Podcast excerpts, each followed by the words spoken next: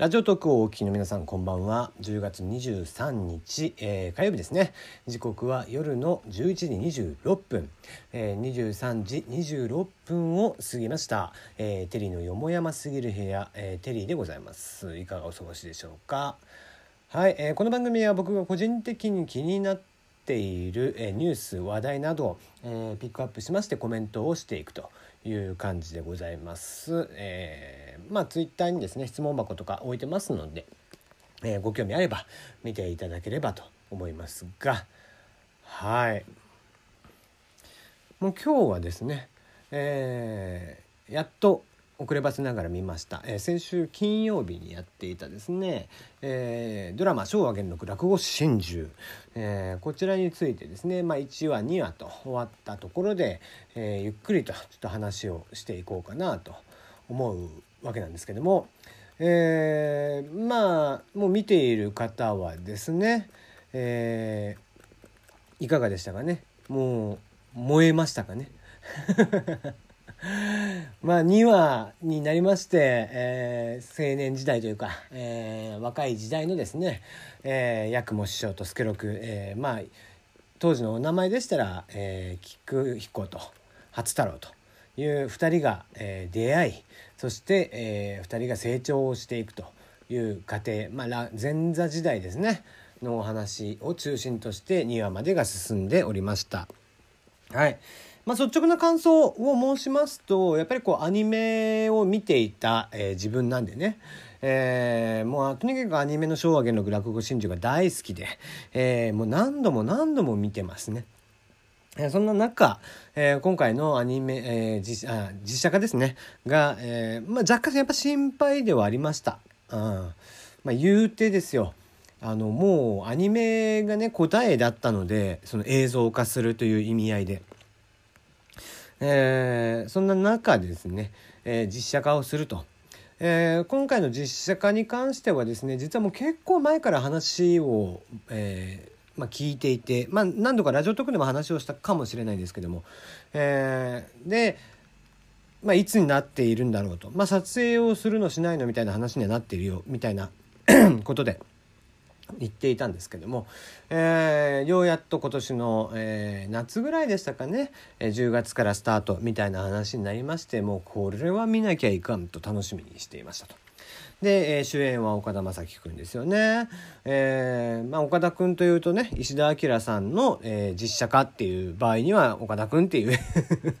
最近のね、えー、銀映画「銀魂」でもですね、えー、石田明がアニメをやアニメでやっている、えー、桂をね、えー、岡田君がやっていて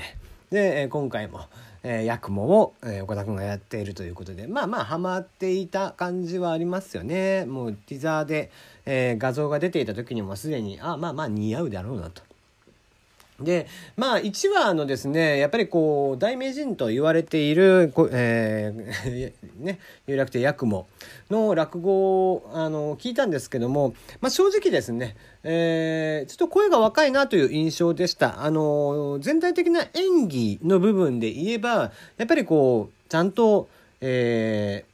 きちんと役も演じられていて、まあ、結構やっぱりアニメを見られたのかなという印象はありましたね。それは流星涼君も一緒で、まあ、流星君なんかもバリバリのね、もうヨタでしたからね。で、まあ、えー、小夏がね、成海莉子ちゃんが演じる小夏が若干ちょっと、えー、物足りなさはあったかなという印象はありますかね。ちょっと力強さが、えー、小夏の力強い部分っていうのが芯の強い部分っていうのがちょっと、えー、出し切れてないかなって、まあ、そこは後半部にね、えー、期待をしていこうかなとは思ってますが。で、まあ、岡田君の落語に関して言えばやっぱりこう落語をする時っていうのをこう話をしなきゃいけない身振り手振りをしなきゃいけないとした中でやっぱりこう声のトーンっていうのがどうしても普段のトーンになってちゃうんですよね。うん、でまあなんだろうな。まあ年を取ってくると声の出る場所というのもこういう感じで落ちてきまして。でまあそういうこう声を落とした状態でなおかつ演技をして、え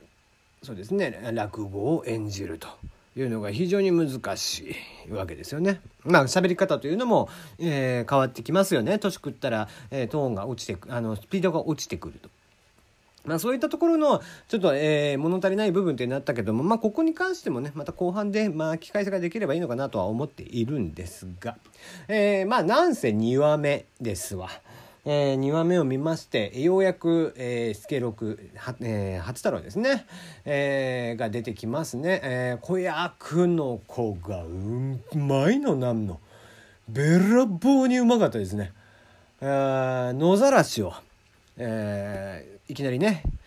やるんですけども。ね、えー、先代のまあ、えー、お師匠さんや聞く人たちの先代のね役も。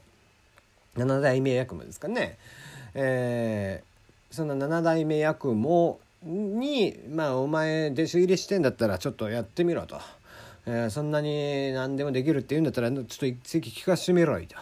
言われて、えー、少年の、えー、初太郎はやりやすんです。野ざらしという落語をやりやすんですけども。もうねべらぼうにうまくてそれがもうねあの子はすっごいですね、えー、お名前をちょっと調べたところ南出良華くん。まあ今風の名前だね。えー、量はあの、えー、古墳とかに使われる何々量とかに「えー、か」が、えー、難しい「か」ですね。土書いて口書いて「一」書いて「か」えー「か」書いて「ろ」っていうね、えー、なんだっけこれ。はいえー、で、えー、南出涼香君という名前で、えー、13歳2005年生まれですね。スターダストプロモーションに所属なんですけども、えー、妖怪ウォッチであったりだとか、まあ、ドラマの「モブサイコ」えー「晴れのち花のち晴れ」とかですね、えー、にも子役として出ていたということで。まあ、なんでしょうね。ちょっと今あの菊彦のね子役をやっていた子がものすごく綺麗な顔をしていてやっぱり今風の顔で顎がちっちゃくて顔がちっちゃくてみたいな感じだったんですけどもその南出涼香君はですね、まあ、比較的、えー、今風の少年というよりは割とこう、えー、昭和時代の、えー、やんちゃな男の子という顔をしていて。でまたそれがねいい表情をするんですよ。うんえー、喋りも達者ですし、えー、セリフ回しも非常にうまくて演技の、えー、幅というのも非常にあってですね、えー、彼から始まった、えー、今回の第2話が非常に良かったですね、うん。えー、そして育三郎さんの演じる、えー、スケロクもうバリバリのスケロクね。あれはすごいですね。まあ多分、えー、育三郎さんもアニメの方のスケロクというのも多分見たんじゃないかなとは思いますけれども身振り手振りであったりだとか喋り口調であったりだとか、えー、講座に上がる時に「よっ!」つってこう手を挙げながらお客さんを煽って出てくる感じ。うんスケロク実物がいたらこんなんだろうなっていうのを感じさせながら見ていましたね。えー、それをガッとまくり上げてえー、お客さんをぐいっと引っ張っていく感じ。そしてやっぱり舞台役者さんですね。演技もうまい落語もうまい、えー、座っていて落語をしているんですけどもその、えー、いわゆる江戸弁ですか、え、そういった喋り方というのも非常にうまくてですね。で、えー、目の運びであったり声の出し方であったりというのも、えー、ちょっと抜群にうまかった。ったですね。うん、もちろん、えー、岡田君もすごいそれはそれで上手なんですけどもただまあね、えー、その子役の子と、えー、育三郎さんとっていうお二人がとにかくうまくてですね、えー、ちょっとびっくりしましたね思った以上にスケロクでした。うん、これはちょっと驚きましたね。えー、まあ唯一ちょっと残念だったかなというところ。これはもう2話でここまでにしてほしいなとは思うんですけども、えー、昭和元禄落語真珠舞台は、えー、戦中から始まりまして、えー、戦後を迎えます、えー、そうした中でどうしてもやっぱり戦中、えーまあ、終戦間際の数年間というところを、えー、まあ作らなければいけない。作品として作り上げていかなければいけない。とした中で、えー、原作アニメの方ではそこまでその、えー、戦争というものに関しては触れてなかったんですよね。ところが、まあ、NHK ということもあるんでしょう、えー、もしくはこうドラマ化っていうこともあるんでしょう。実写化という部分でやっぱりよりリアリティを求めていかなければいけないといったところで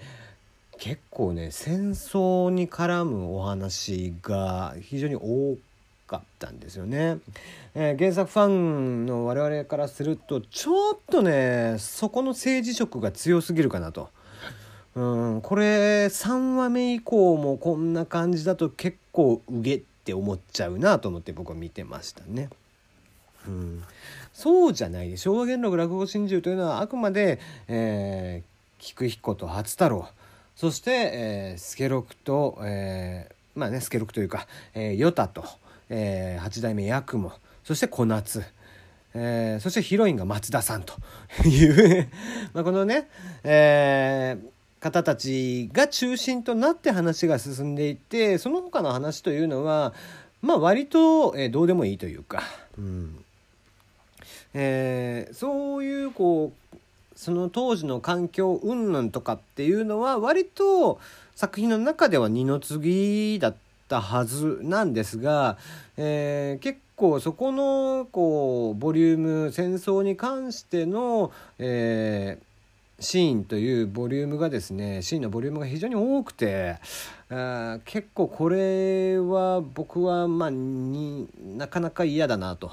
うん証言録落語真珠を語る上ではあくまでやっぱり、えー、男同士の友情指定の、えー、関係の、えー、関係性の強さというところを見たい、えー、そして小夏の、えー、心情であったりだとか出演者一人一人の心情を見ていたいんですけども、えー、そういった時代背景とかっていうのを色濃く出されてくるとちょっとそれがずれてきてしまうという部分があって、